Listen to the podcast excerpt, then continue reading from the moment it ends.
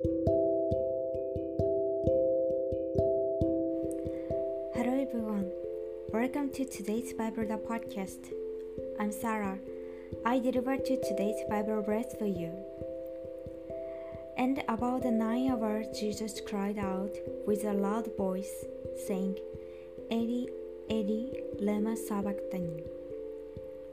That is, my God, my God, why have you forsaken me?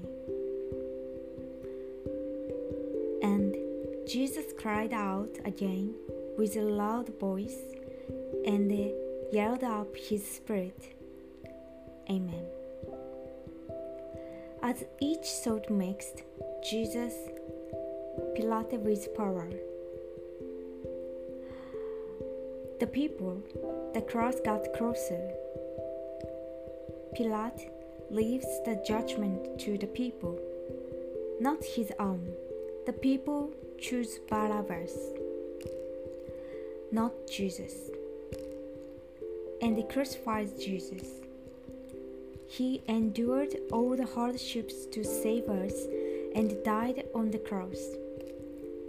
Although he was the most miser- miserable figure, had shined at the end.